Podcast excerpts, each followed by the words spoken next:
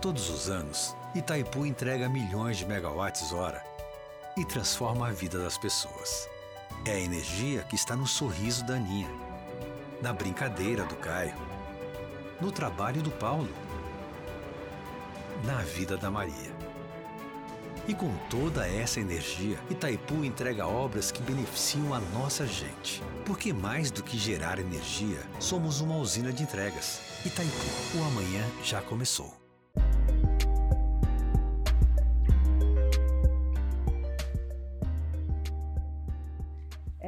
Fernanda Fedrigo, eu sou do Polo Iguaçu e vou apresentar o podcast do Diálogos de Fronteira sobre saúde. Nós temos dois convidados hoje, o Sérgio Fabres, que foi diretor do Hospital Municipal durante a pandemia, e o Fernando Costa, meu xará, que é diretor hoje do Hospital Costa Cavalcante. Então a gente vai bater um papo com eles e falar um pouquinho sobre saúde na fronteira. Sejam bem-vindos. Queria que vocês se apresentassem, fique à vontade. Então, eu sou o Sérgio, sou servidor da UniOeste, né, sou contador, estou há praticamente 30 anos já na universidade e fui diretor do Hospital Municipal por quase quatro anos, praticamente quatro anos, e a gente enfrentou aí, então esse período da saúde mais focado na ideia de hoje na saúde na fronteira na época da pandemia. Me chamo Fernando, é, sou administrador hospitalar de, de formação, é, sou funcionário da Itaipu Nacional é, há quase 15 anos e cedido para a fundação que administra o Hospital Ministro Costa Cavalcante há 11 anos. Então, bem-vindos. Obrigado. Queria que vocês falassem um pouquinho é, sobre saúde na fronteira. Né? Como a gente estava conversando, fazendo um bate-papo aqui antes, um aquecimento para a entrevista, é, vocês, como diretores de hospital, Sérgio, que né, passou por um, por um, hospital municipal durante uma pandemia, o Fernando, que também passou pela pandemia e segue como diretor de hospital. Se vocês já administraram outros hospitais, né, quem foi diretor de hospital em Cascavel, como o Sérgio, com certeza a realidade de fronteira traz desafios diferentes. Né? Não é uma tarefa fácil, mas eu queria que vocês falassem um pouco como é que é a saúde aqui na nossa fronteira. Queria que vocês contassem um pouquinho é, dessa perspectiva. Eu acho, Fernando, que, se o Fernando permitir falar por primeiro, eu acho que nós temos que até retroceder um pouco, porque quando eu falo de fronteira, a gente está falando de cidades gêmeas, muito próximas, né? Então nós temos aqui o Paraguai, temos a Argentina e o Brasil, e a primeira falha que tem enorme, quando a gente vai mais para o sistema público de saúde, é do próprio entendimento do Ministério da Saúde. Então, tudo que se pensa sobre saúde, como, por exemplo, Cascavel, é em cima de uma população, né, que é as regionais de saúde. E em cima desta população é quando o Ministério define o número de tomógrafo, o número, quantos mamógrafos que vai ter por paciente, quantos atendimentos, quantos exames, é, é, quantos internamentos e financiamento. E quando a gente olha para Foz do Iguaçu, por ser uma cidade de fronteira, ele é totalmente é, esse cálculo é totalmente ignorado pelo Ministério da Saúde, que foi uma das grandes batalhas que eu tive com o pessoal de Brasília, porque é, o número de leitos calculado, se fosse só para é, Foz do Iguaçu, como eles calculam, seria mil maravilha. Mas falta leitos, né? E por que, que falta leitos? Porque tem uma população do outro lado que demanda do serviço de saúde público que não está computado. Então, todos os cálculos que eles têm, até para você credenciar novos leitos de UTI, não, mas não precisa mais de UTI, porque pelo número de leitos de UTI é o suficiente para a população de 240 mil habitantes. Então, tudo isso começa a esbarrar numa série de, de situação, que aí também acontece a complicação do financiamento. Então, quando a gente está numa cidade de fronteira, deveria ter já por Brasília e pelo Ministério da Saúde esse entendimento que existe uma população a mais que está numa cidade gêmea que não é computada. Né? Então, dados extraoficiais mostram em torno de mais de 100 mil brasileiros que moram do lado paraguaio, né? É, fora o brasiguaio e fora o próprio é, é, é, paraguaio. Então, isso não adianta, ele demanda dos serviços, seja público ou, ou privado. E aí a primeira dificuldade que sempre se tem é qual que é essa estimativa ideal para dar frente aos atendimentos. Né? Então, é, é, é, eu acho que começaria por aí. Eu acho que a primeira dificuldade grande de um hospital de outra localidade aqui é essa. Qual que é a infraestrutura, a capacidade que a gente tem de atendimento versus o tamanho real da população assistida. Porque então tem um problema de dados aí, né? O Ministério da Saúde vai olhar para os números oficiais que dizem uma coisa e vai planejar em cima desses números oficiais, cidade de 240 mil habitantes. Porque esses números eles não são oficiais dessa população flutuante, né? Eu, eu lembro que eu ouvi um dado de que Foz é uma das cidades do Brasil que mais tem cartão SUS. Né? Então, como é que você faz com isso? Todo, né, a população do Paraguai vai ter um, um CPF e vai usar esse sistema de saúde. A própria Unila, quando veio para cá também, trouxe toda uma população que também ia demandar esse tipo de serviço, mas não, não houve um planejamento, nem no transporte, nem na saúde, nem em tantas outras áreas. É interessante que o que o Sérgio comentou, que é essa população de brasileiros que moram né, no Paraguai, né? Então, uh, um dos problemas que nós enfrentamos são os brasiguaios ou então o paraguaio que procura o sistema público brasileiro, mas nós temos um brasileiro que ele é legítimo, tem direito, acesso à saúde, mas que não, não aparece, como o Sérgio disse, no nosso censo oficial, né? Então ele está morando lá no Paraguai, e quando ele precisa de um serviço público, ele tem direito, ele vai buscar nós aqui.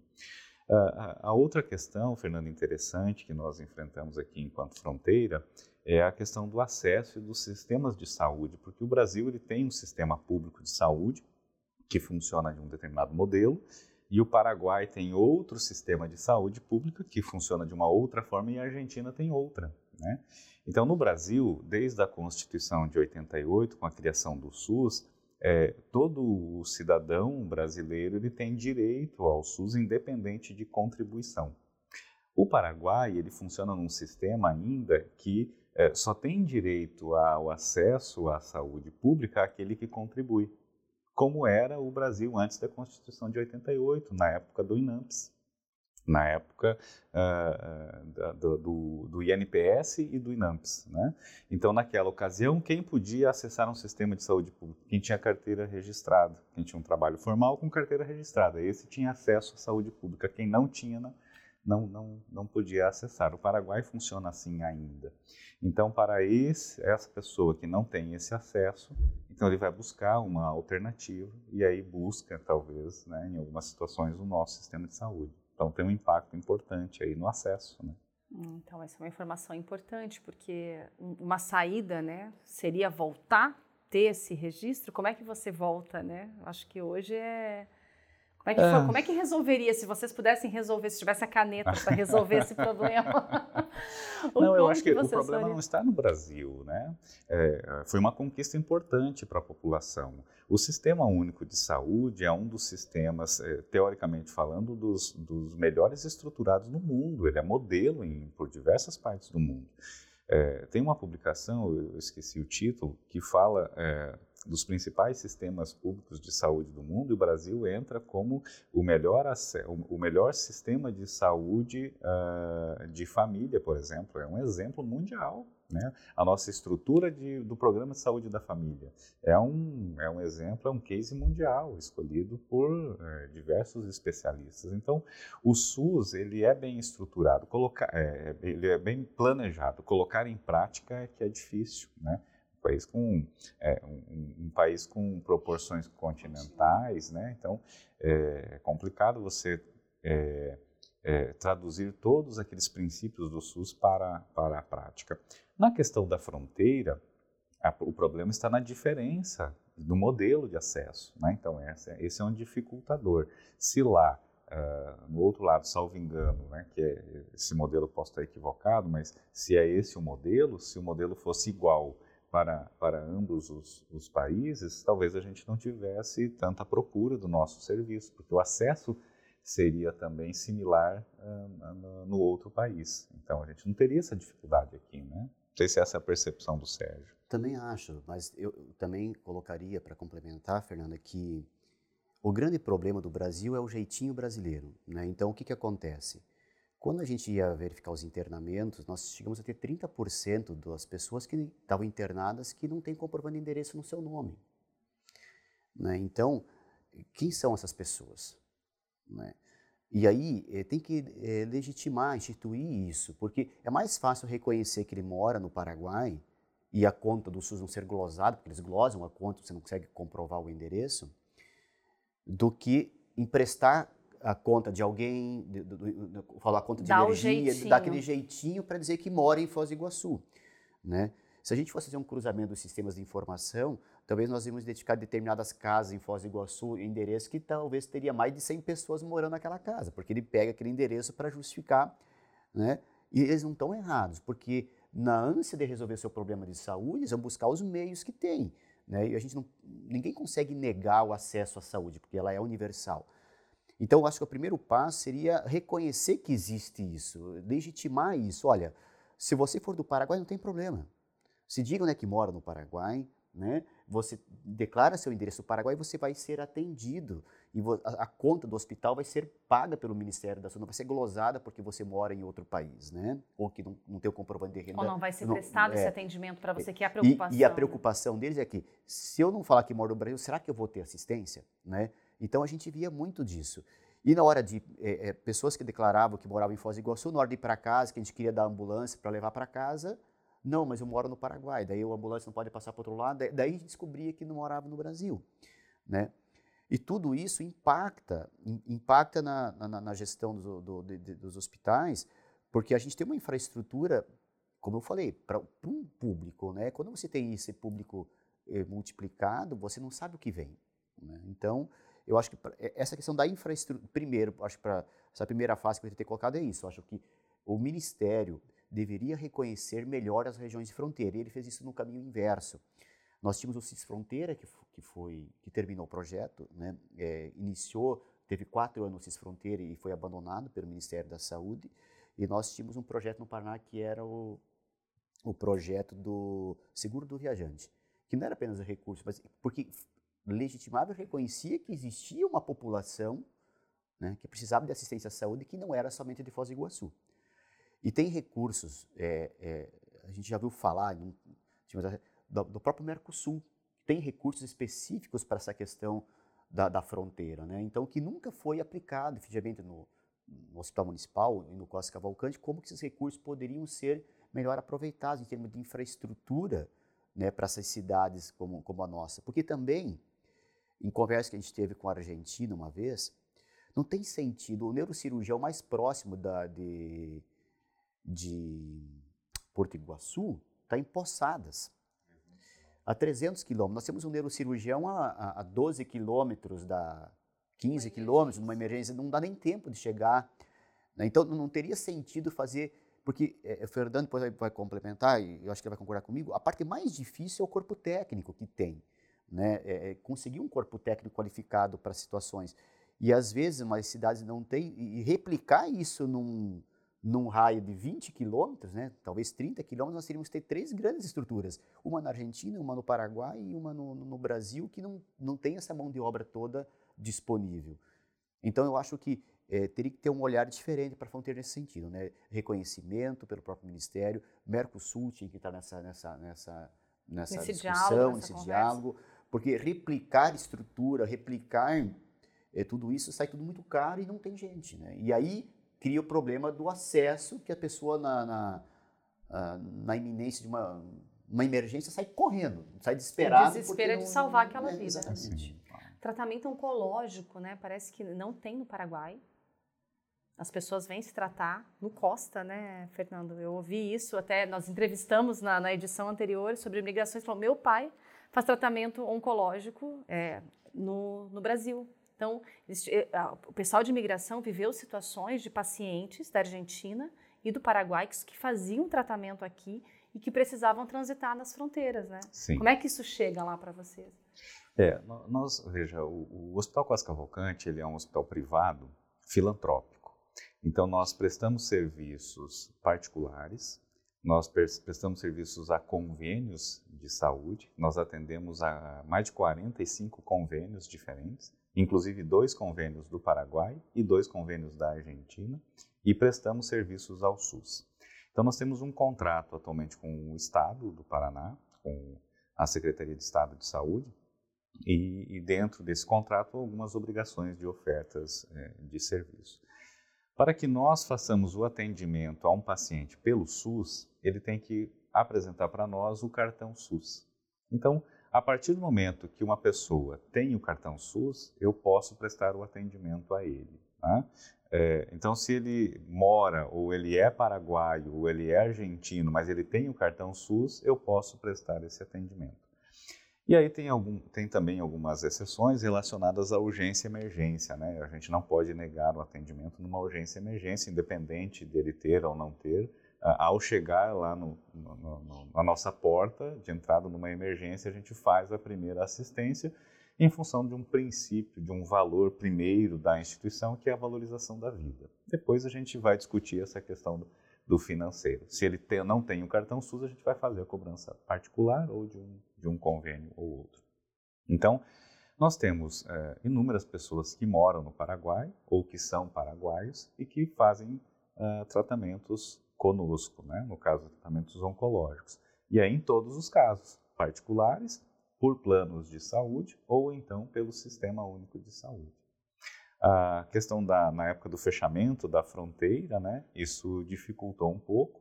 É, no entanto, uh, as pessoas buscavam o hospital, nós emitimos uma declaração, um comprovante de que aquela pessoa estava em tratamento e aí com esse documento elas conseguiam transitar para fazer o seu, o seu atendimento. Mas então é, acho que um ponto, né, que, que vocês trouxeram aqui, esses dados, esses números que não batem, né, porque existe uma população muito maior, é, acho que é um aspecto que impacta trabalhar na área da saúde aqui na fronteira. Outro também são, são tem outros imigrantes aí circulando, Sim, né? com certeza. É, nós temos, nós somos a cidade brasileira com o maior número de etnias distintas, Exato. né? Então, é, é, esses imigrantes, essas pessoas que são de outros países e que estão aqui, vejam o exemplo que o, o, Sérgio comentou, né?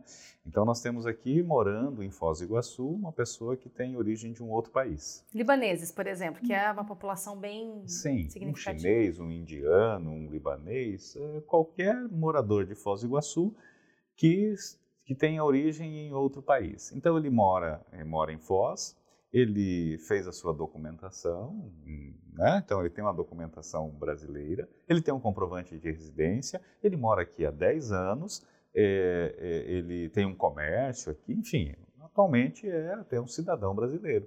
E tem familiares no seu país de origem.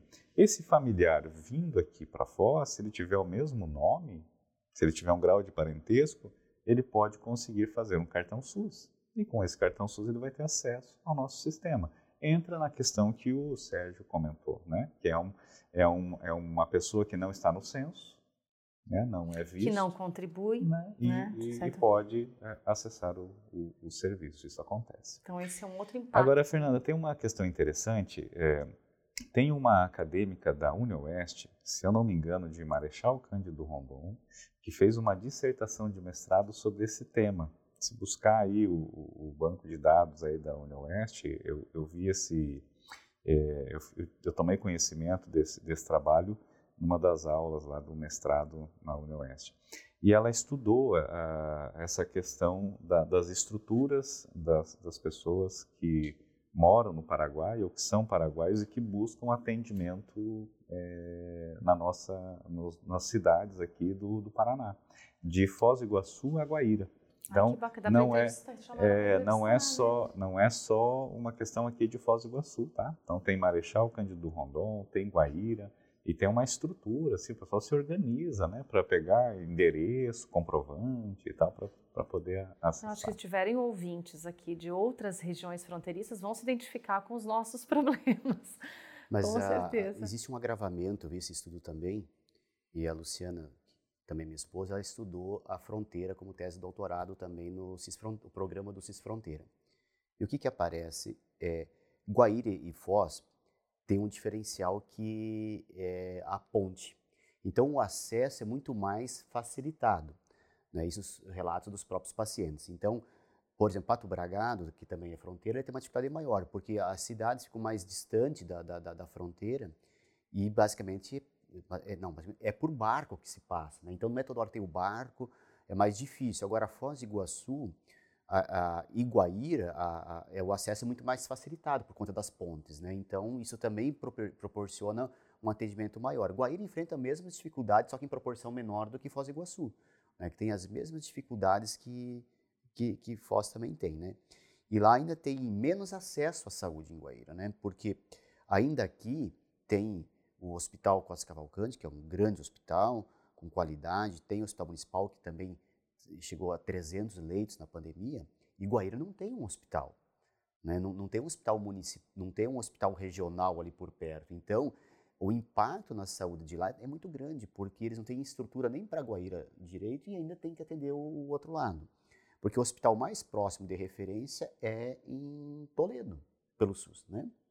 E nem Marechal tem um hospital. Então, Guaíra ainda tem um acesso que vai na atenção primária e depois tem que correr para Toledo. Então, Foz não. Foz é, dá o quê? 10 quilômetros, 8 quilômetros para estar no Costa Cavalcante, está no hospital municipal. Então, o acesso é muito mais facilitado. Então, é, é, já na, na, o pessoal do, do, Paraguai já tem mais dificuldade um pouco maior lá, porque são vários quilômetros para ter o acesso à saúde. Né? Então, aqui também é mais facilitado nesse sentido. É, e nós estamos na fronteira mais populosa do país. Então, isso daqui é laboratório para o Brasil como um todo, né? E, e, e olha só, é, voltando para encerrar aquela parte de, do, do censo, até a, a ponte fechada, nós tínhamos os melhores indicadores em Foz do Iguaçu do Covid. Até a fronteira ser fechada. Enquanto estava fechada. Tá. Enquanto estava fechada é, a fronteira. Quando abriu, né, na reunião que a gente teve na época com o pessoal do Ministério da Saúde, eu até comentei, nós vamos ser o pior município do Brasil. Né? E eu falei isso para o Estado também. Tanto é que quando abriu, nós ficamos no vermelho e nunca mais saímos com o pior município do, do, do Paraná. Né? E eu acho que se pegar per capita talvez do Brasil. Por que as pessoas ficavam mais doentes em Foz? Não é isso. Eu volto a falar o número de contaminados ele era dividido pelo número da população de 250 mil habitantes. O número de mortalidade tá, não muda, porque ele pega o total de óbitos pelo total de, de, de infectados. Mas a letalidade ele pega pelo IBGE. Então, por exemplo, é, quando nós criamos em Foz do Iguaçu e, e méritos do Hospital Costa Cavalcante e também do Hospital Municipal, foram os primeiros dois laboratórios de biologia molecular credenciados no interior do Paraná, né, para fazer exame de Covid. Nós, em abril, já tínhamos o laboratório. Primeiro foi o laboratório do Hospital Costa Cavalcante, 15 dias depois o do Municipal, com exames do SUS gratuito. É, alguém que tinha, que mora no Paraguai, vai fazer o exame aonde? se é, ele podia vir acessar o serviço de saúde aqui, testava aqui, não pagava o exame e voltava para o Paraguai. Para onde que fica o, o caso positivo? Não fica para o Paraguai. O caso positivo fica para cá. Então, quando você faz o cálculo, a gente disparou. Né? Aí, é, aí isso impactou no turismo, impactou em várias coisas, porque todo mundo enxerga. Aí a gente teve reuniões com a toma cuidado. Por que que acontece? Vamos dizer que Foz do Iguaçu aqui estava todo mundo aqui o índice de o índice era de maior, letalidade de infecção era, era só que era comparado por 253, por 200, é tudo dividido por 253 Sendo que era um território, mil. se a gente pegar os 400 mil habitantes da Deleste, mais os 30, 80 mil de Porto Iguaçu, a gente está falando de uma cidade aí de mais de meio milhão de habitantes. Entende? E, e aí, os nossos indicadores eram até me, melhores do que o de Cascavel no primeiro momento. Quando você começa a trazer pessoas que testam aqui e você Abriu não muda teu N de, da população, obviamente que o número de contaminados explode e o número de internação aumenta e a, mortalidade, e a letalidade também. E aí, isso como que foi visto por outras pessoas, então, que queriam vir para Foz do Iguaçu num turismo? Não vai para lá, porque lá, olha, olha, os índices de Foz do Iguaçu, é o pior lugar do Paraná para você ir. Né? Então, é, é, esse foi o impacto, na minha opinião, da fronteira né, da saúde da fronteira que impactou em, outros, em outras situações econômicas da, da cidade. Né. Agora, já teve algum movimento, você, né, nesse caos todo que vocês viveram na pandemia, ninguém ligou para o pessoal do Paraguai, gente, segura aí, o pessoal da Argentina, teve alguma troca, alguma tentativa de, de se ajudar, de se apoiar? Vocês chegaram a viver isso durante a pandemia? Não consigo mais receber. Porque eu lembro que teve toda uma questão das ambulâncias que paravam na ponte. É, eu acho que o Sérgio vai ter mais propriedade para falar sobre isso. Eu fazia parte da, da, comissão também, mas o Sérgio quem vivia o problema público né, maior lá. é, eu me recordo que é, era mais uma, uma iniciativa da gestão local né, do que um, uma questão de intercâmbio de conhecimento. Né? Na gestão, porque assim, eu acho que o Sérgio relatavam que as ambulâncias cruzavam né, a, a, a fronteira e deixavam os pacientes na porta do hospital. Então, em determinado momento, sim, foi feito um movimento para que é, de iniciativa da Secretaria de Saúde com o Hospital Municipal para que houvesse esse, é, esse um cuidado, e esse controle na, nas ambulâncias. A ambulância só poderia cruzar a fronteira se tivesse uma reserva de vaga para o hospital de destino. Ah, eu estou levando esse paciente lá no municipal, estou levando esse paciente para o Costa Cavalcante. Então vamos checar se o Costa Cavalcante está aguardando. Consegue, está apto vamos aguardar, receber. vamos checar se o hospital municipal está de fato aguardando se recebeu a transferência, porque não era só o público, não, também tinha o, o privado, né? Então acho que isso foi feito, né, Sérgio, naquela ocasião. É, eu acho assim, a gente tem que enaltecer é, todo o projeto que foi feito pelo município de Foz do Iguaçu, porque é, nunca faltou por parte do município a busca da parceria com, com com os nossos colegas vizinhos, né? Então, assim, só que ao mesmo tempo, é, a gente teve muita dificuldade de ter as informações reais do que estava acontecendo no Paraguai. Pelo menos esse era o temor dentro da equipe de gestão de crise do nossa, de dentro do hospital municipal da época, porque a gente não sabia o número de positivos, não sabia como é que estava a, a, a, a, taxa de contaminação. Essas informações sempre eram meio obscuras, né? E até pela falta de exames que tinha na cidade de lá, né? Então, assim, é, a gente nunca teve. O município procurou, ofereceu ajuda, mas aí a gente começa a esbarrar de novo naquilo que não. problema de fronteira. A equipe daqui não pode ir lá ajudar, porque tem uma questão de legislação. É, a gente tinha se proposto a ajudar a fazer exames né, para o Paraguai, mas aí tem uma lei que não pode trazer o, é, é, o material biológico de uma amostra de um país para o outro. gente, é era uma vida que estava do outro lado. Ah, depois o Paraguai conseguiu colocar os laboratórios, com, eles não tiveram a mesma agilidade que nós tivemos no Brasil, porque, como o Fernando falou, a estrutura do SUS ela é subfinanciada, esse é o grande problema, mas a estrutura existe e ela, ela, é boa. Né? O problema do SUS é o financiamento, mas a estrutura nós tínhamos. E o Paraguai não tinha infraestrutura. Então eles tinham que fazer a infraestrutura e ainda se equipar para depois começar a atender. Então, por mais que foi oferecido ajuda, eh, inclusive com, o governo do Estado, por mais que a gente tentou oferecer ajuda, a gente começou a se esbarrar nessas questões de legislação. Burocrática. Burocrática. Né? Não pode levar remédio, medicamento lá para cá, não pode levar vacina lá para cá, não pode transportar amostra biológica. Então, assim, é uma série de coisas que, que colocou como impeditivo. Que, é, vamos fazer uma analogia, tinha que ser como lojas francas, né? Na, na fronteira. A saúde tinha, o governo, o, pelo Mercosul, tinha que pensar uma forma de que ah, se, seria tudo mais facilitado e menos burocrático. Né? Porque, que, conforme o Fernando falou, tá, não passa ambulância sem uma, uma fiscalização. Sabe o que eles faziam? Traziam no porta-mala do carro. Nossa. Os pacientes. Nós recebemos pacientes no porta-mala do carro para poder driblar os. Não, então, não pode passar na ambulância, então vai dentro do Dá carro um mesmo. Entendeu? Passar no porta-mala de um carro e tentar e passavam. Aí, aí é, começaram a pegar vans comuns, né, de transporte, porque como a gente tem aqui essa questão de é, circulação de mercadorias, né, que compra e venda, então eles vinham nas vans dos é, é, daquelas vans do Paraguai. Então não adiantava, então era melhor vir pela ambulância, que pelo menos vinha numa uma estrutura. Tanto que isso caiu em pouco tempo, porque não foi se percebeu que na verdade, essa, uma ação dessa estava prejudicando porque eles vinham, eles vinham de qualquer jeito. Vir de qualquer jeito. E eu vim por subterfúgios que daí colocar em risco maior ainda a população. Né? Então, esse é outro problema que a gente tem na fronteira. E aí não é só no Covid, né? A, a gente já teve situações de, ridículas, né? Chegar na, na, ponte, parar a ponte, duas ambulâncias, parar e trocar paciente ali de acidente, alguma coisa assim, de turista que foi lá no Paraguai, que teve acidente no Paraguai, a gente não consegue buscar. A ambulância do Brasil não consegue pegar um turista dentro do Paraguai. Porque a lei diz que a nossa ambulância não pode entrar no Paraguai. Mas é um brasileiro que está lá que foi fazer compras lá. Entende? E aí você começa toda uma, uma, uma problemática. Então, eu acho que tem que ser, isso é muito importante essa, essa, nossa discussão, porque a fronteira ela tem que ser melhor discutida nesses aspectos de saúde, né? Assim como tá, avançou do ponto de vista comercial, né? Desburocratizou, está desburocratizando. Por que não se pensa algo diferente também para o acesso à saúde, né? Eu acho isso, tem que, é, tem que rever. Que pegando um gancho aí, existe um GT de saúde agora trinacional, que até foram entrevistados também aqui pelo Diálogos de Fronteira para levar essa discussão para um patamar maior, é, a nível de Mercosul mesmo, né?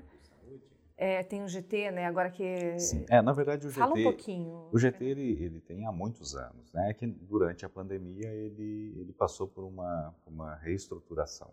Ele um, é um convênio inclusive com a nossa fundação, né? Então é, mas é, ele é coordenado pela Itaipu, nacional, ambas as margens, né, brasileiras e a brasileira e paraguaia, e tem como uma das propostas discutir justamente estas ações de fronteira e replicar as boas práticas entre os países, né, entre o Brasil e Paraguai e mais recentemente incluída a Argentina também.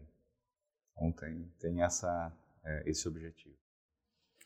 Porque talvez, né, para a gente fazer algumas provocações aqui também nesse bate-papo, é, é, que a gente se construa é, dentro do, do, turismo. O Instituto Poliguaçu, quando nasceu, ele é, buscou um reconhecimento dessa nossa região. Por isso o nome Região Trinacional do Iguaçu. Foi feito um, um desenho, olha, essa é uma região de interesse turístico que tem que ter um olhar diferente para facilitação transfronteiriça, para tantas outras coisas que a gente ainda enfrenta, né, aqui por ser fronteira. Assim como tem problemas na saúde, o pessoal que trabalha com turismo enfrenta situações inúmeras. Uber, táxi, guia de turismo que circula na fronteira tem todas essas dificuldades. É, quem sabe, né, a gente não consiga fazer aí uma provocação para que esses temas sejam tratados dentro do Mercosul, né, como uma área, um território mesmo diferente e que tem outras demandas, tem outras necessidades, né? Mas para isso, Fernando, eu eu acho que tem que ter uma ação do governo federal, não é obrigação do município de Foz do Iguaçu, né? Porque é, é, essa é uma coisa que é muito maior do que o município de Foz. Né? Eu lembro que uma vez a gente recebeu é, os Estados Unidos enviou uma pessoa para conhecer Foz do Iguaçu por conta da, do risco que poderia ocorrer um americano vindo visitar a nossa cidade. E eles foram lá no hospital municipal não sei se chegaram no conheceu o sistema de saúde. Porque queria levar essa mensagem né, de como que se dá, porque eles se preocupam com a população. Então imagina se hoje alguém vai para o Paraguai, vem visitar Foz do Iguaçu de outro país, vai para o Paraguai, ele sofre um acidente lá, ele não consegue retornar para o Brasil, como que ficaria a nossa imagem do ponto de vista turístico? Né? Então, é, seria muito complexa. Né? Essa imagem seria uma imagem negativa muito ruim, muito ruim. Só que será que vai ter que acontecer primeiro um, um episódio assim para as autoridades nacionais se movimentar? Não é melhor a gente eles pensarem começar a discutir isso an antes que isso aconteça? Aí não adianta ter seguro. Né? o problema não é o financeiro, usar, você não consegue usar, uhum. sabe? Então, assim, não é porque você tem uma carta de um seguro, uma pólice seguro, que, você tá que acesso que você está coberto. Você não está coberto porque você não tem acesso. O acesso tá, às vezes está prejudicado, entende? Então, eu acho que essa questão teria que ser urgentemente debatida. Eu acho que tem que ser para um órgão, tipo, realmente, como você comentou, talvez pelo Mercosul, algo, algo de gente grande, assim, né, para poder debater essa situação. É, acho que o GT vai propor, mas assim, não, é, o GT propõe, mas até chegar em Brasília, né, o, o governo do estado tem dificuldade do Paraná de nos entender. Que é, Exatamente. Que é, que é aqui do lado, que, é, que nós pertencemos ao estado, assim, imagina Brasília que tem, né, Uh, dificuldades maiores pela distância, um certo fator. Né? É, existe uma frente de prefeitos de fronteira só de prefeitos que, que moram em cidades de fronteira para discutir temas. É, a questão de, de financeira é muito significativa, porque em todas as áreas é afetadas. Na área de saúde, na área de educação, se a gente for olhar as crianças também, tem criança que vem para cá. Então, é, eu acho que tem que ter uma provocação nesse sentido, assim, talvez até no GT Saúde pode começar a, a, se, a se estudar melhor isso, estimular até os alunos da UNILA, né, para estudar, para ter conteúdo, assim como essa aluna de Marechal Cândido União Oeste trouxe, porque você traz dados, né, Sérgio, que às vezes vocês que estão aí na ponta no dia a dia tem todas essas informações e esses dados. A população em geral, até as autoridades públicas, não tem muitas essas informações, né? Para poder provocar, antes que aconteça alguma, alguma coisa é, que dá uma mídia internacional e aí todo mundo olha para o problema, né? A gente tentar olhar antes. E aí o Fernando trouxe um pouquinho na fala dele aí da, das, das, boas práticas, né? Eu queria que vocês trouxessem um pouquinho se tem boas práticas é, que podem ser apresentadas, trazidas um pouquinho na área de saúde, aqui no nosso município. É, se isso transpassa fronteiras, tem alguma boa prática entre os países também, queria que vocês comentassem um pouquinho. Entre os países, nós temos no, no próprio GT a, a, algumas discussões e programas de iniciativa do Ministério da Saúde, da Secretaria Estadual de Saúde, da Secretaria Municipal de Saúde, que por vezes são compartilhadas e são multiplicadas nos dois países. Então, dentro do GT, uh, um determinado grupo de trabalho pode uh, apresentar um projeto e estabelecer um, um, um programa que seja multiplicado entre os países. Nós temos exemplos no, no GT e, uma oportunidade podem trazer isso para vocês, né? É, quanto aos hospitais, uh, os hospitais trabalham com protocolos com qualidade e segurança dentro dos programas de, de, de, de segurança de cada hospital. Né? Então, o Costa Cavalcante ele tem, desde uh, ah, 2007, ele, ele tem um programa, faz parte de um programa de acreditação hospitalar, é, com um título de acreditação. Em 2007, 2012 ele subiu de categoria e em 2014 ele atingiu o nível máximo de acreditação hospitalar. Então, dentro desse é, programa de acreditação, o hospital tem uma série de protocolos institucionais, protocolos de prevenção, protocolos de tratamento que estão relacionados a essas boas práticas. Então, a gente trabalha sempre com, com dentro desse sistema. Sérgio, quer trazer alguma? Eu acho que a, as boas práticas, quando a gente vê em termos de fronteira, é, todos os hospitais são regulados. O COS tem acreditação, mas todos também têm que ter vigilância sanitária, então é uma exigência enorme, então tem que ter os protocolos definidos, né? Obviamente que o Hospital Cavalcante está no outro nível, já tem acreditação, nível máximo, mas assim, eu acho que, falar em boas práticas, eu acho que eh, transcende os hospitais, né? Eu acho que existe, ainda bem, a gente vê, né, não pelo menos a percepção que eu tenho, é que existe uma boa relação entre os países e os prefeitos da nossa região. Então, quando a gente fala de boas práticas, eu acho que vendo em fronteira, acho que começa pelos grandes, pelos governantes das nossas cidades. Né? Eu nunca vi é, os nossos governantes aqui atacar os governantes do Paraguai ou do Paraguai atacar governantes do Brasil. Então, isso eu já vejo como uma boa pra, umas boas práticas de saúde, porque você imagina um momento de crise que a gente viveu, se ainda começasse um a apontar para o outro, ah, a culpa é do Brasil que trouxe primeiro o Covid, que trouxe para o Paraguai, ou não, a culpa é do Paraguai, que não sei o quê, que por isso que está sendo. Sabe? Então, eu acho que as boas práticas começam por isso, né? de entender as, as, as diferenças que existem e que nós não somos adversários, nós somos, nós somos uma, uma, quase uma grande cidade, né? entende? Então, eu, isso acho que é um ponto positivo. Então, acho que uma boa prática governamental é entender as fronteiras. E isso eu percebo que houve esse entendimento por ambas as autoridades, né, de não de praticar isso, porque senão seria uma situação muito mais complexa do que a gente está vivendo, né? Se começasse muito a questão de, de, de, de um começar a acusar o outro, né? Porque seria já foi difícil do jeito que foi. Né? Tendo rivalidade, eu sempre falo assim, na cooperação todo mundo cresce, na competição e, e alguém vai sair alguém perdendo. vai sair perdendo. Então, eu acho que houve bastante cooperação, então acho que foi uma prática interessante vivida por, por isso.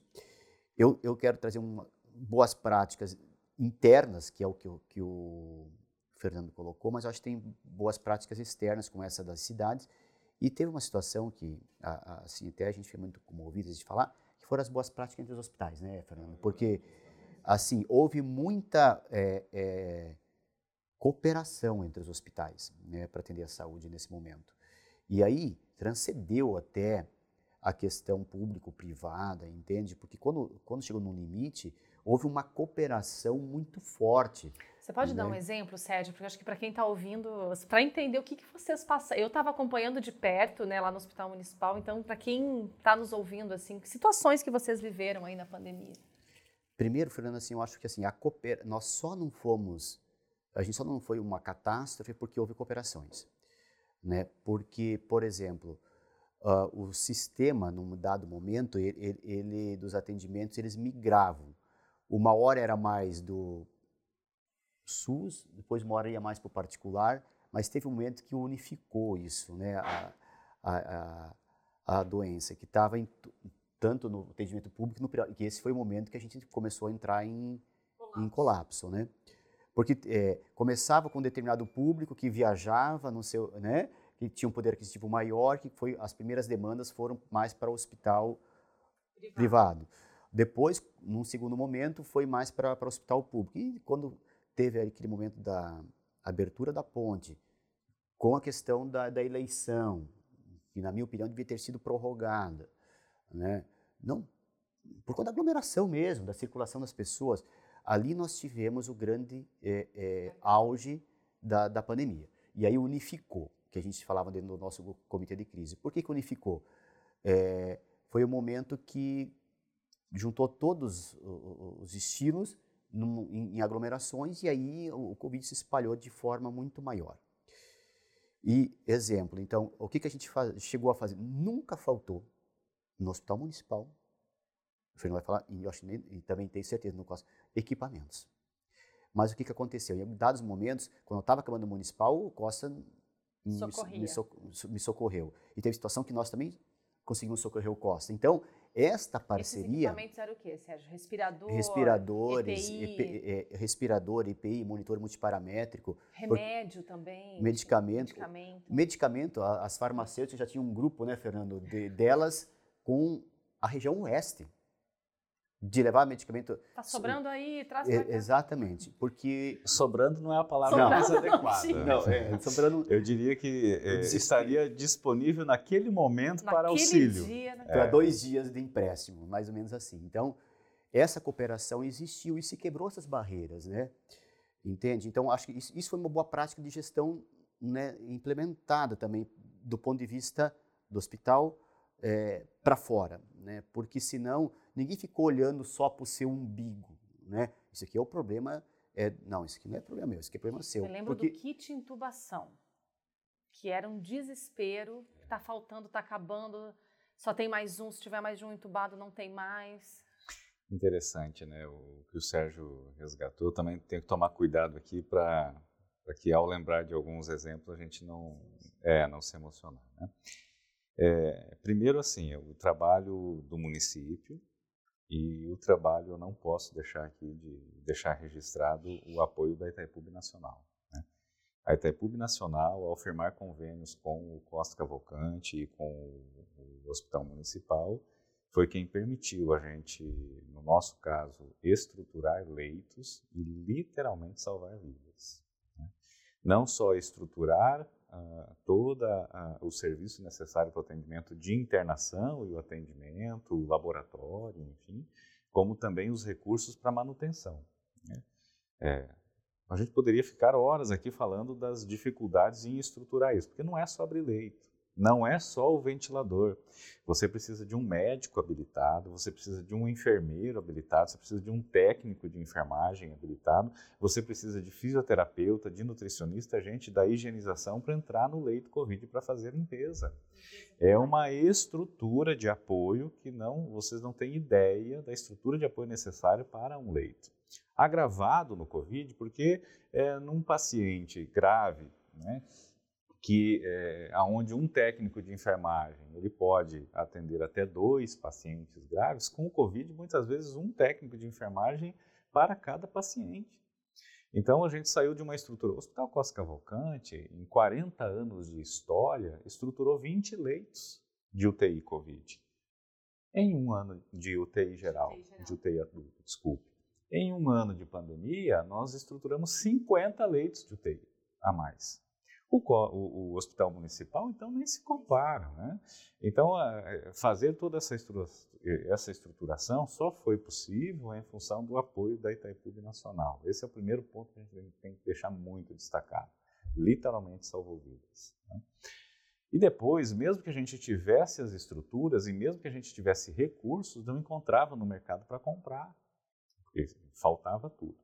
Então, assim, no primeiro momento, quando uh, os primeiros casos surgiram lá na China, no nosso caso, no Costa Cavalcante, o nosso, então, gerente de suprimentos nos alertou, olha, tem um vírusinho aí, apareceu lá na China, se prepare, vamos nos preparar, porque vai faltar uma série de insumos. Em dezembro de 2019, nós começamos a reforçar os estoques do Costa Cavalcante. Isso permitiu que, quando chegasse a pandemia, não faltasse medicamentos. Nós também nunca tivemos falta de nenhum medicamento, mas nós sofremos muito. O exemplo mais clássico é da máscara descartável. Antes da pandemia, nós comprávamos uma caixa com 50 unidades a menos de R$ reais. A caixa, com 50 unidades. No auge da pandemia, custava R$ reais a unidade. Chegou a custar 220 reais uma caixinha de máscara. Uh, alguns governos, a gente viu aí nas notícias, é, pegaram todos os aviões com o estoque saindo da China e falavam: o mundo não precisa de máscara, nós é que precisamos. Vocês vão lembrar disso. Então, assim, faltava mercadoria. A gente tinha recurso, mas não conseguia comprar.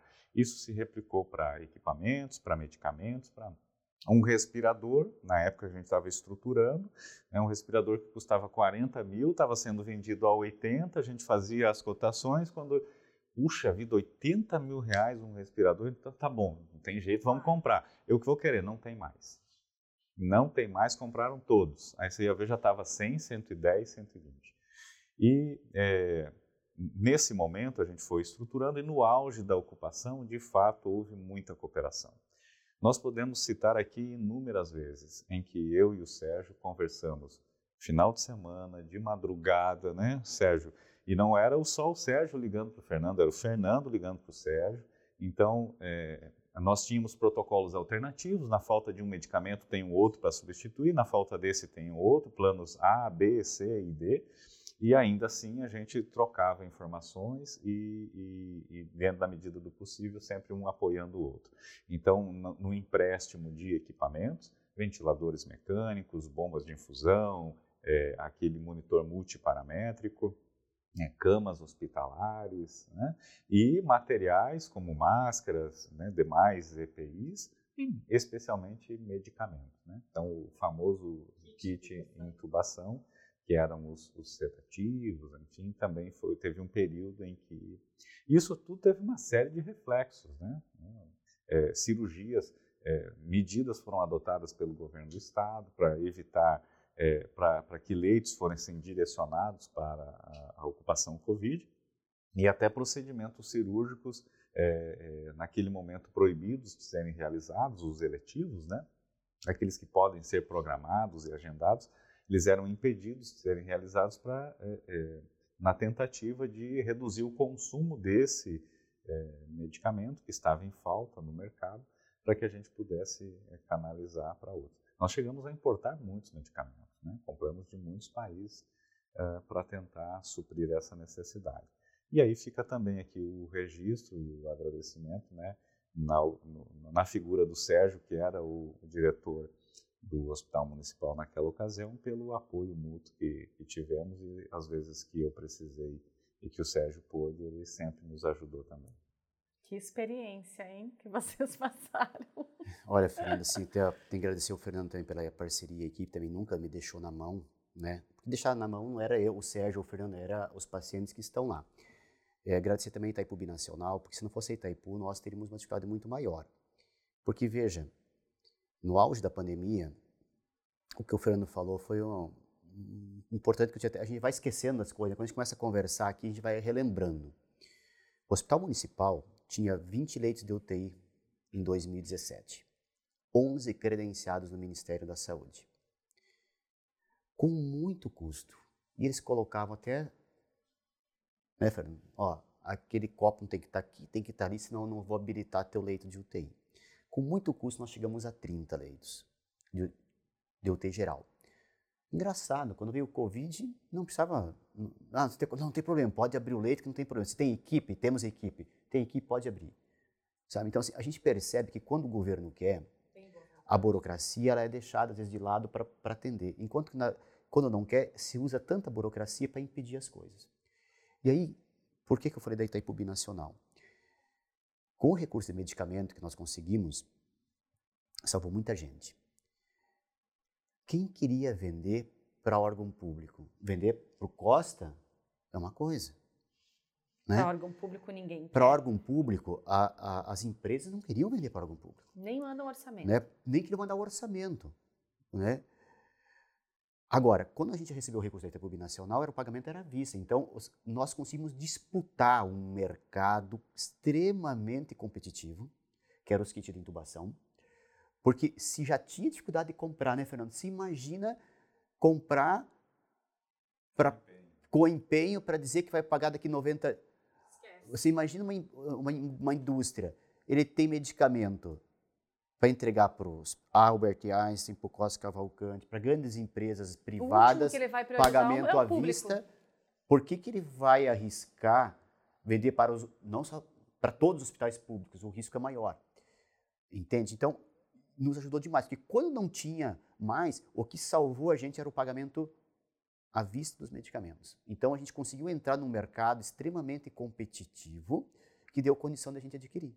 Senão não tem nem ideia do que seria. Porque o Fernando falou, era assim, a gente, a gente não cotava, a gente receberia, a gente recebia ofertas, né, no dia a dia. Tipo assim, a, a empresa X de medicamento, ó, ó, eu tenho o medicamento, te dou prazo até as 9 da manhã para você decidir pela compra. Este é meu preço, enviava um e-mail semanal. E eu tenho só esta quantidade porque eu tenho que dividir entre os hospitais.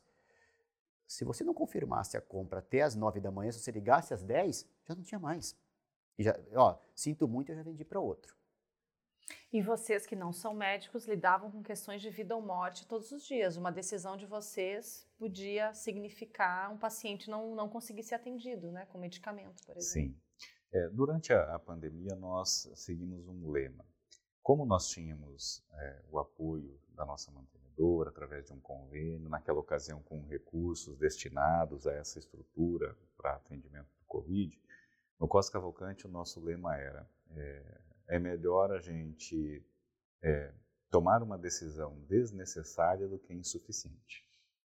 Então, sempre que possível, nós tomávamos, é, fazíamos uma, as aquisições, com, comprávamos, montávamos uma estrutura. Então, era melhor a estrutura estar montado, o medicamento em estoque e ela não ser necessária, excesso, né? do que nós não termos uma determinada estrutura, não termos um determinado medicamento e ao necessitar nós não a gente não ter aquele recurso. Então, entre o insuficiente e o desnecessário, melhor o desnecessário. Vamos vamos montar.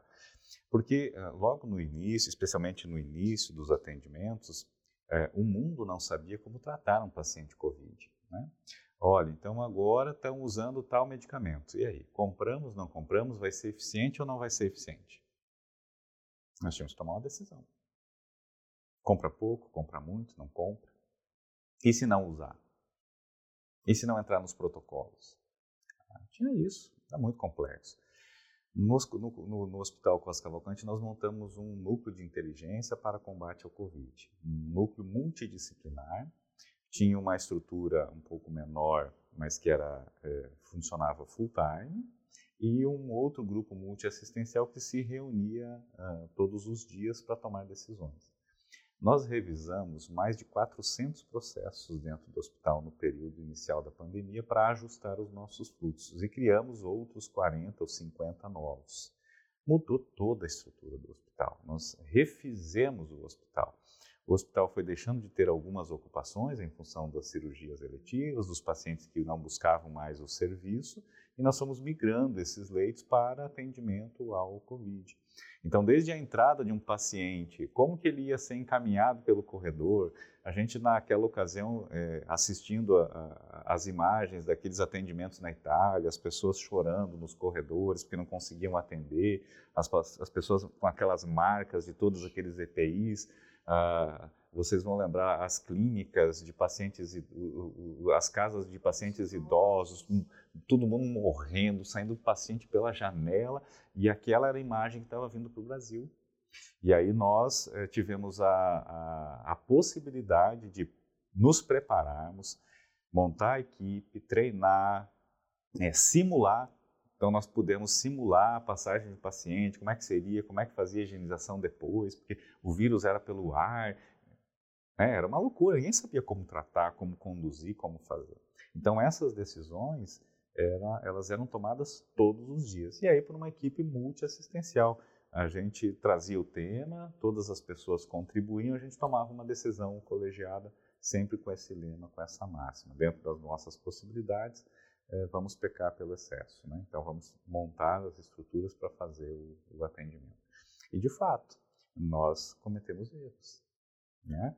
É, no entanto, eu acredito que de tudo que nós fizemos, nós cometemos muitos, mais muitos acertos e em Foz do Iguaçu nós salvamos muitas vidas. Né? Quando eu falo nós salvamos, é um, um, uma dedicatória a todos os envolvidos, né? desde a gestão, das pessoas que ajudaram, dos voluntários, não faltaram pessoas querendo ajudar, querendo de alguma maneira contribuir. Nós tivemos doações, inúmeras doações, muita gente do bem é, fazendo essa cooperação.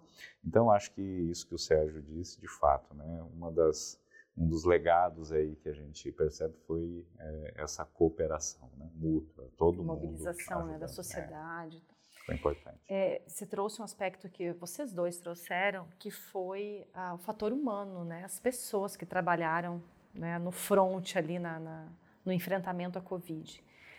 A gente tem uma situação de mão de obra nessa área da saúde, né? Então era um desespero para conseguir gente para trabalhar. Como é que foi isso?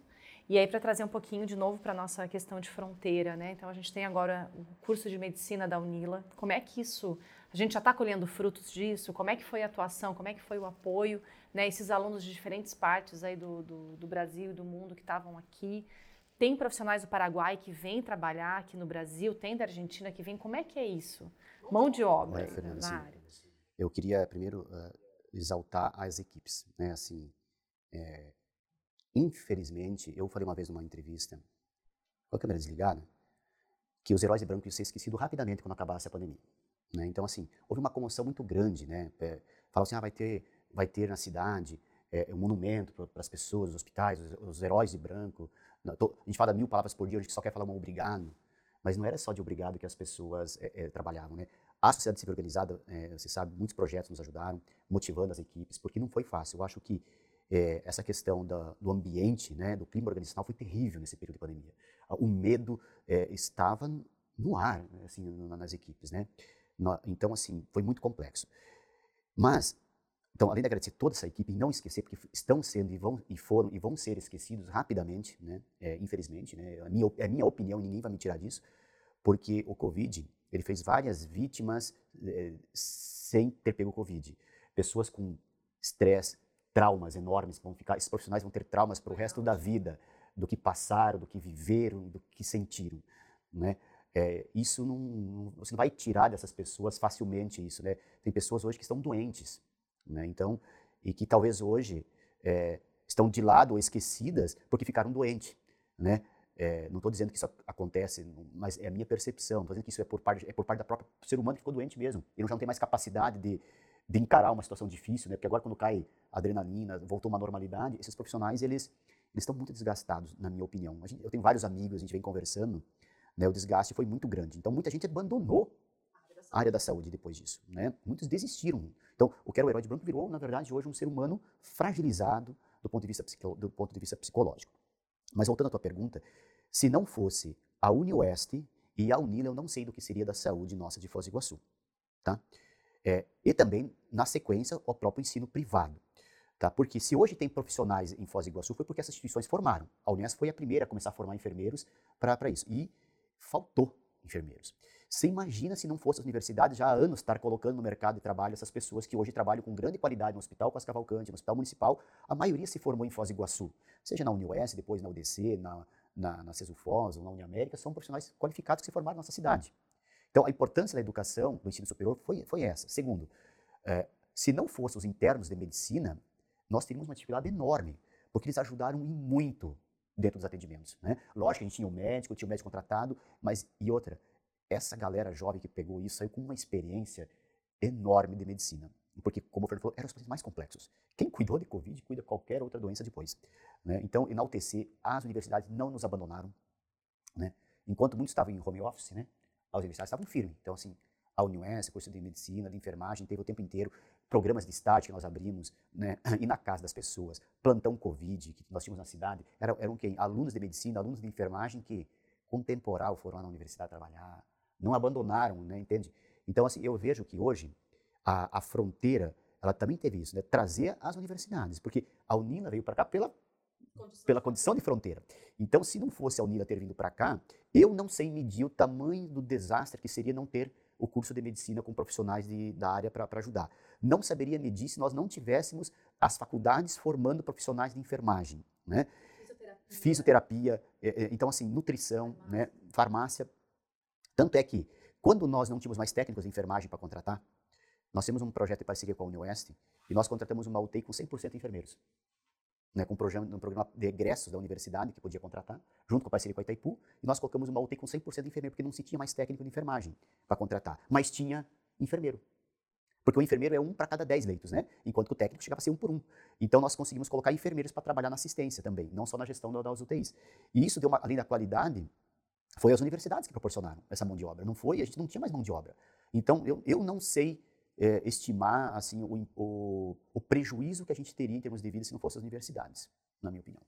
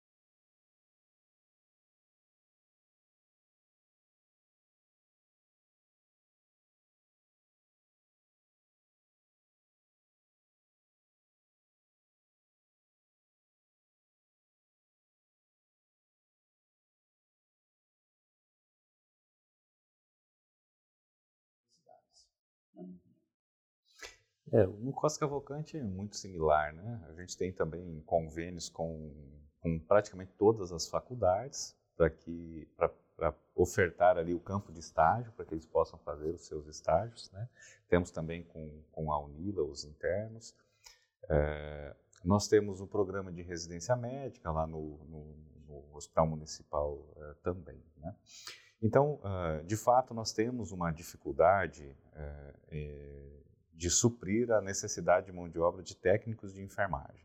Nós chegamos a ter a 40, 50 vagas em aberto que a gente não consegue suprir isso antes da pandemia.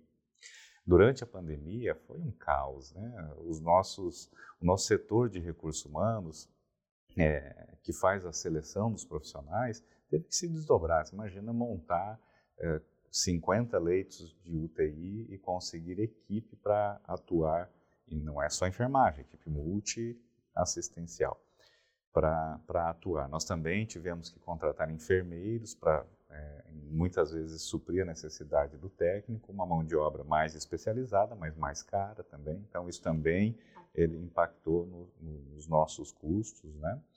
E é, voltando à, à, sua pergunta, a importância da formação aqui na, na nossa região é, está justamente em proporcionar é, é esse, nesses egressos né, profissionais formados e que vão é, é, aumentando a mão de obra qualificada aqui na nossa região. Se nós formos olhar aí para 40 anos atrás, Foz do Iguaçu, como cidade de interior, não era atrativo, né? Quem queria sair de uma capital para vir aqui num hospital, num, numa cidade de interior para é, exercer a profissão, exercer a profissão médicos, né? principalmente. Então a gente tinha muita dificuldade, especialmente para os especialistas. Então, algumas especialidades nós tínhamos muitas dificuldades. Uh, a realidade de Foz do Iguaçu tem mudado há alguns anos e com todos os investimentos sendo realizados, especialmente os últimos, e mais uma vez enalteço aqui as iniciativas da Itaipu Nacional e da gestão local, estadual, enfim, é, isso tem, tem feito é, com que Foz do Iguaçu seja uma cidade atrativa. Então, nós temos aqui um custo-benefício interessante para se morar, né? É, nós temos qualidade de vida aqui e nós temos condições desses profissionais atuarem, o que no passado não tinha. Então, a gente vive há uns três a quatro anos uma realidade diferente em Foz. São pessoas que inicialmente saindo das grandes cidades, São Paulo, Rio de Janeiro e agora até mesmo Curitiba, saindo de grandes centros, encontrando em Foz uma cidade boa de se morar, tranquila. Né? Então, quando a gente fala de criminalidade, a gente pode comparar com outras cidades. Aí, quem mora no Rio de Janeiro, por exemplo, Foz do Foz Iguaçu é um paraíso. É um paraíso né? Então, buscam aqui, encontram estrutura nos dois hospitais para exercer a sua profissão, né? e têm buscado Foz do Iguaçu como uma opção. Então, a gente tem percebido uma migração de profissionais médicos das mais inúmeras especialidades. E os programas de residência têm formado também especialistas que muitas vezes têm ficado aqui. E a UNILA, na formação uh, dos médicos, também tem proporcionado a mão de obra. Então, nós já temos. Essa moçada vai ficar em Sim, Foz, né? uma boa parte deles permanecem por aqui. E aí já buscam uma especialização, então... É, já uma... olham para o mercado que falta onde Claro, falta. porque nós temos, uh, com os programas de residência também, tanto na Secretaria Municipal de Saúde, que funciona lá no Hospital Municipal, quanto no Costa Cavalcante, a oportunidade desse egresso, ele tanto trabalhar como médico ou então buscar a complementação da sua formação em uma especialidade, que é da afinidade dele, ele vai concorrer essas vagas aqui. Então, nós já temos formados eh, na Unila trabalhando uh, nos hospitais e temos é, é, especialistas formados nos hospitais atuando em Foz também permaneceram aqui atuando na nossa cidade. E eu acho que muitos ficaram pela fronteira. Por ter essa dinâmica. Por ter um essa dinâmica da fronteira, exatamente. Então, assim, é, fazer esse gancho, né, fronteira. Então, muitos vêm para Foz pelo acesso da fronteira, porque a fronteira trouxe um aeroporto internacional. Né? A gente a gente brinca aqui em Foz, né, porque a gente está em Foz de manhã, a gente almoça no Paraguai e janta na Argentina. Então, é, você não, quem gosta dessa vida de, de, de né, de, de culinária, conhecer essas coisas diferentes, Foz proporciona, a fronteira proporciona isso. Então, isso é um atrativo também, é, eu acredito, para a nossa cidade, né? Que faz com que as pessoas, as pessoas fiquem, né? Então, eu acho interessante, mas, é, Fernando, eu acho assim, também na UTC, a sociedade civil organizada também, né? Eu acho que, nesse momento todo, é, até a política foi deixado de lado né, na cooperação, entende? Então foi um momento de união realmente. Então acho que eh, mostra que quando a gente enfrenta dificuldades, tudo é possível, né? A união do hospital público com o hospital privado, a união do corpo médico daqui com o corpo médico de lá, a união do, do, das, das, dos dois prefeitos, que foi importante, ou três prefeitos da região, principalmente, falo mais com, com o Paraguai, porque a Argentina ficou com a, com a fronteira fechada muito mais tempo, né? Então, a nossa ligação acabou sendo mais com o Paraguai mesmo, com a abertura da ponte. Então, eu acho que tudo isso foi um grande aprendizado, acho, para todos, né? Que é possível é, é, é, se dar, ter uma condição melhor quando a gente coopera. E para comentar, é, o Hospital Municipal tinha 180 respiradores. Então, é, foi montado 40 leitos de UTI em uma semana numa ampliação. Nós já tínhamos 50, fomos para 90 em uma semana. Nós tínhamos de 50 para 90 em uma semana e chegamos a 120 leitos de, com respirador, fora os que não estão entubados, de, de UTI. Então, 120 leitos de UTI só Covid, né, com 180 respiradores, com 154 respiradores em uso, só no Hospital Municipal. Somado aos 70 do, do Costa Cavalcante, chegou ao cálculo que nosso gabinete de crise tinha falado que era estimado 250 leitos de UTI para a cidade se a pandemia chegasse no auge, contando com o Paraguai, quando a gente fez os cálculos, né, com essa população. E, de fato, né, 180 respiradores com nós, eu, eu não sei do Fernando, mas mais ou menos uns 70 lá, né, em torno disso, nós chegamos aí a, a 200 leitos de 180 com mais 250 respiradores na, na cidade, né? E, mais o do o Unimed também abriu, né? É, e essa infraestrutura fica é, agora, é, isso então, fica para a. Então, veja, mas o que eu quero chegar aqui, antes da pandemia, tinha 30 respiradores no hospital municipal, vou, vou ignorar os reservas, que é obrigatório. 30 re, eh, respiradores no hospital municipal e 20 no Costa Cavalcante, né, Fernando? Eram 50 leitos de UTI para a cidade. E nós chegamos a ter 250. Então, o, o, impacto disso nos insumos, nas equipes, foi, foi uma coisa assim absurda, né? Entende? E se a gente olhar para Cascavel, só os caras de Foz que vão para UTI? Porque lá não tinha o número de UTI no hospital universitário, no hospital de retalho, não tinha, somado os leitos do, dos Costa Cavalcante do hospital municipal, eles não tinham esse número de UTI, nós tínhamos mais de UTI, e nós vivíamos com 100%.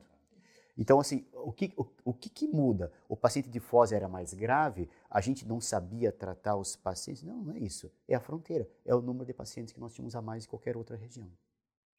Agora eu vou dar superpoderes para vocês, tá?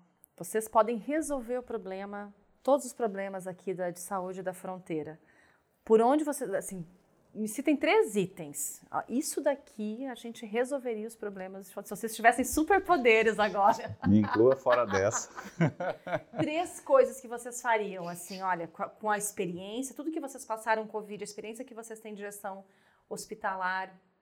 Se vocês pudessem olhar para a nossa situação de fronteira, três coisas que vocês fariam, assim, para ajudar. Olha, é, eu acredito que uma, uma das questões que poderia contribui muito é informação. Informação. É, informação e educação à população. Né? Educação no sentido de é, trazer informações do que é grave, o que não é grave, o que tratar, como tratar, é, e, e, a informação no sentido de buscar de fato o acesso. Né? Quando eu tenho um determinado problema, qual é o, o caminho que eu devo percorrer, aonde que eu devo chegar primeiro. Porque a falta de informação e de acesso causa um agravamento na saúde da, da população. É, o COS Cavalcante ele atua na atenção terciária, então a gente é, não tem a atenção básica, no, isso falando de saúde pública, né? É, nós não temos a, a atuação na saúde básica. Então, quando o paciente chega para nós, já é para um tratamento. Já estamos lá no, na atenção terciária. É, quando o paciente ele não tem acesso ou não tem informação, quando ele chega para o tratamento, ele já chega grave, é muito tempo, ele, ele, ele permanece muito tempo buscando o acesso adequado e aí já é mais difícil de tratar, é ele permanece caro. mais caro e ele permanece mais tempo do que deveria. Então, eu acho que a, a informação e a educação seria algo que, que até um pouquinho trabalhar. de saúde preventiva. Sim, com toda certeza. Bacana. Sérgio, você, seus superpoderes. Então, sobre a questão se eu tivesse o poder da caneta, a primeira coisa que eu faria era um financiamento adequado para a fronteira, né? Isso é porque isso impacta nos serviços de forma muito drástica, porque senão o culpado sempre é o gestor local e não é quem não dá o dinheiro, né? Porque daí os diretores, o prefeito, o secretário de saúde tem que pegar o quê? Fazer muito com um recurso que é insuficiente. E o nosso município, por ter uma atenção é, de gestão plena, ele acaba tendo essa responsabilidade do financiamento muito maior do que Cascavel, onde a gestão é feita pelo governo do estado. Então, quem tem que suprir financeiramente é quem? O governo do estado do Paraná. Como aconteceu na fronteira esse, esse extrapolamento de atendimentos, quem que financia? A população de Foz do Iguaçu, a prefeitura de Foz do Iguaçu, que não o dinheiro é insuficiente, que podia estar investido em outras áreas. Então, acho que a primeira coisa era assim, o governo federal, né, que é o SUS, por isso que eu falo do governo federal, ele teria que vir para Foz do Iguaçu, entender a problemática de fronteira e ver qual que é o financiamento adequado que precisa. Real. Real. Para atender no Costa Cavalcante o SUS, porque o Fernando sabe disso, que também, também é deficitário o Sistema Único de Saúde na questão do financiamento, e qual que é o financiamento real necessário para atender no hospital municipal. E isso tem que ser pactuado entre os entes, governo federal, governo municipal e governo estadual, porque não dá mais para continuar uh, atribuindo essa responsabilidade exclusivamente ao prefeito municipal, que é o responsável por financiamento de 80, 90% da conta. Não dá, essa conta tem que ser dividida, né, com mais equidade. Então a primeira coisa que eu faria era qual é o real eh, custo e custo pressupõe uma qualidade que precisa para a saúde e esse custo tem que ser realmente financiado. Quando você tem um financiamento adequado, tudo fica mais tranquilo. A gente consegue fazer uma gestão é, é, mais eficiente, você consegue trabalhar com mais tranquilidade quando você tem um financiamento é, ajustado à realidade que você precisa. Porque o SUS ele cria os programas, ele cria portarias, mas ele joga responsabilidade, é, é, ele joga essa responsabilidade para os gestores locais, de hospital, de secretaria de saúde, para fazer a gestão de um recurso que é insuficiente. Me corrija se eu estiver errado, Fernando.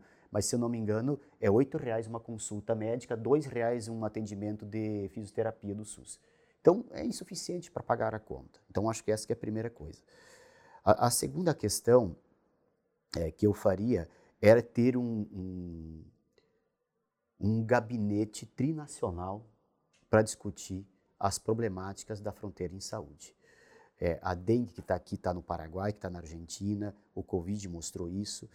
E se não tem um, um, um, gabinete, como nós tivemos nos hospitais, um gabinete de crise, tinha que ter algo parecido, um gabinete permanente né, dessa questão da, da fronteira, para discutir o tempo inteiro a fronteira. O GT faz isso com uma questão de política, de proposição, mas teria que ser feito pelos gestores efetivamente é, é, é, executivo disso. Né? Então, é, é isso que eu segui, segundo passo, porque aí também resolve um pouco dessa questão que o Fernando colocou, que é a informação. Né? Então, acho que o financiamento e ter um, um gabinete específico para tratar dessa questão aqui da, da fronteira. A terceira coisa que eu faria, em termos de saúde de fronteira, eu acho que de fato tem que ser mais valorizados os profissionais da área da saúde, né, entende? Porque a valorização não se dá só pelo salário, entendeu? Mas até pela questão é, é, emocional que está todo mundo passando, que vai passar, são traumas que vão ficar. Eu acho que tem que se pensar um programa é, daqui para frente, teria que ter um programa de um acompanhamento desse pessoal. A gente vê, eu brinco assim, mas com muita seriedade, em tom de brincadeira também, né? Um soldado que foi para uma guerra, quando ele volta, ele tem todo um tratamento especial. Ele está abalado psicologicamente. São traumas que ficam, né? E ele passa, em países mais sérios, por um, uma série de, de, de, de, acompanhamentos, né? Suporte. É, suporte para que eles continuem a, a, a, ter uma vida o mais normal possível, né? Os profissionais de saúde enfrentaram uma guerra, né? Que foi o Covid e tiveram um, um, um certo é, respaldo, tiveram um certo reconhecimento no momento da crise, do auge da crise. Mas agora é, teria que ter um programa a nível nacional também, não é só para Foz do Iguaçu, para fazer o acompanhamento de profissionais de saúde que estão com dificuldade. Né? Eu seria a terceira coisa para não esquecer o que foi feito. Excelente. Meninos, para a gente fechar aqui, uma mensagem final de vocês, o que, que ficou de aprendizado, tanto pessoal quanto profissional, por tudo isso que vocês passaram aí nessa pandemia, vocês que estavam lá no front? É, eu acredito que nesse período o, o, ser humano aflorou a humanidade. Eu acho que o ser humano começou a ser mais humano. E seria importante a gente não esquecer isso. Né? Não só naquele momento em que todos é, é, tiveram a necessidade de cooperar, de, de, de, se ajudar, de se abraçar. Nós até comentávamos, olha, eu acho que a, a, humanidade será diferente, né? E nós temos percebido o retorno de algumas práticas. Então, é, se a gente pudesse continuar a ser mais humano, eu acho que seria, seria importante a gente lembrar do próximo, da ajuda ao próximo, é, rever os nossos valores, as nossas práticas, né? Então acho que isso isso me marcou muito. Como o Sérgio comentou, É, nós tivemos muita gente trabalhando muito e, e nós temos medos, né? O, o, medo de sermos esquecidos pelo, por aquilo que passamos e, e fizemos pode impactar. Então, valor, quando o Sérgio fala a valorização do profissional que esteve lá à frente, não é só o técnico de enfermagem, o médico, o enfermeiro que esteve lá à frente, mas à frente de todas as instituições, né? É, é, o administrativo, o financeiro, o assistencial, o de apoio, todas as áreas foram diretamente impactadas. Então, também é, a gente é, recordar né, que passaram por um, um, momento difícil, especial. A gente ainda tem uma série de consequências disso. Né? Os hospitais hoje passam uma das maiores crises financeiras da história. Que ficou um rombo. Com né? certeza porque uh, a gente, nós tivemos uma elevação dos custos no auge da pandemia e eles não voltaram aos patamares anteriores. A gente ainda tem hoje um reflexo de 30% a 40% de inflação na área da saúde em função da pandemia, agora ainda com o impacto da, da guerra, né? E é, então temos isso como consequência e a consequência dos profissionais que em determinado momento foram exaltados e agora podem ser esquecidos. Né? Profissionais de saúde, todos que atuam na, na saúde, não só aquele assistencial, mas todos que ali estão. O pessoal que cuida da alimentação dos pacientes. Da gestão, da do gestão. financeiro, são todos. Né? Sérgio. Não, eu acho que a experiência que a gente viveu nunca mais vai ter uma experiência igual essa, né? Porque foi a maior crise sanitária dos últimos 80, 100 anos. É só quem passou sabe o que de fato aconteceu. Então, em termos de experiência que a gente teve, é, cooperações, apoios, né? É, eu acho que isso fica. Né? A experiência que a gente tem adquiriu foi enorme. Só que toda essa experiência me mostrou justamente que nunca mais eu quero trabalhar na área da saúde. Né? Então, eu sou um cara que fui por 12 anos já diretor de hospital na minha vida profissional, né? entre aqui e em Cascavel. O Covid me fez desistir de ser um profissional da saúde, né? pela qualidade de vida, pelo estresse que foi passado. Então, assim, se adquirir muito, a gente, todos nós adquirimos muita experiência, mas também, como eu falei, nos trouxe uma uma coisa mais humana que o meu colega aqui, Fernando, que gosto muito, falou. A gente começou a olhar as coisas de forma diferente. O tempo que a gente não ficou com a família, né? Então, essas coisas todas eu falo como experiência porque vários colegas meus estão muito perto de abandonar a área da saúde. E a gente tem que torcer que eles não façam isso e incentivar que novas pessoas vão para essas áreas da saúde, porque não é fácil trabalhar na área da saúde, né? Enquanto muitos estão em casa, agora tá, talvez está recebendo um paciente de acidente, está tendo um AVC lá no hospital, está tendo um infarto, tá, é uma família desesperada. Quem trabalha na saúde lida é, com uma situação muito de tristeza. Temos as alegrias quando o paciente sai, mas o tempo inteiro é uma tensão, né? Porque é a vida de alguém que está ali, é a família chorando, é, é o filho chorando, é o pai trazendo um filho com uma doença, né? E, e a gente que é ser humano aflorou isso na pandemia, né? A gente antes não visitava a, a, a, menos a mãe, começa a mais vezes visitar a mãe, a gente começa a, acho que mudou realmente a percepção de valores das pessoas, né? De valorizar mais o ser humano. Concordo plenamente com o Fernando nesse sentido, né? E a gente eh, foi uma experiência fantástica nisso, mas ao mesmo tempo eh, também essa experiência que nos trouxe, ó, tem coisas que dá para fazer de outra forma que não precisa trabalhar nisso, como foi o meu caso, né? então preferi voltar para a educação, né? porque não desmerecendo quem esteve. Mas eu falo, eh, Fernando, para encerrar, eu sou uma vítima do Covid sem ter pego o Covid e ter ficado doente do Covid. Por quê? É, o, é, é, o staff, assim, estafado já com a questão da, da pressão, da responsabilidade, é uma coisa que, pela experiência que eu tive, eu não quero mais passar.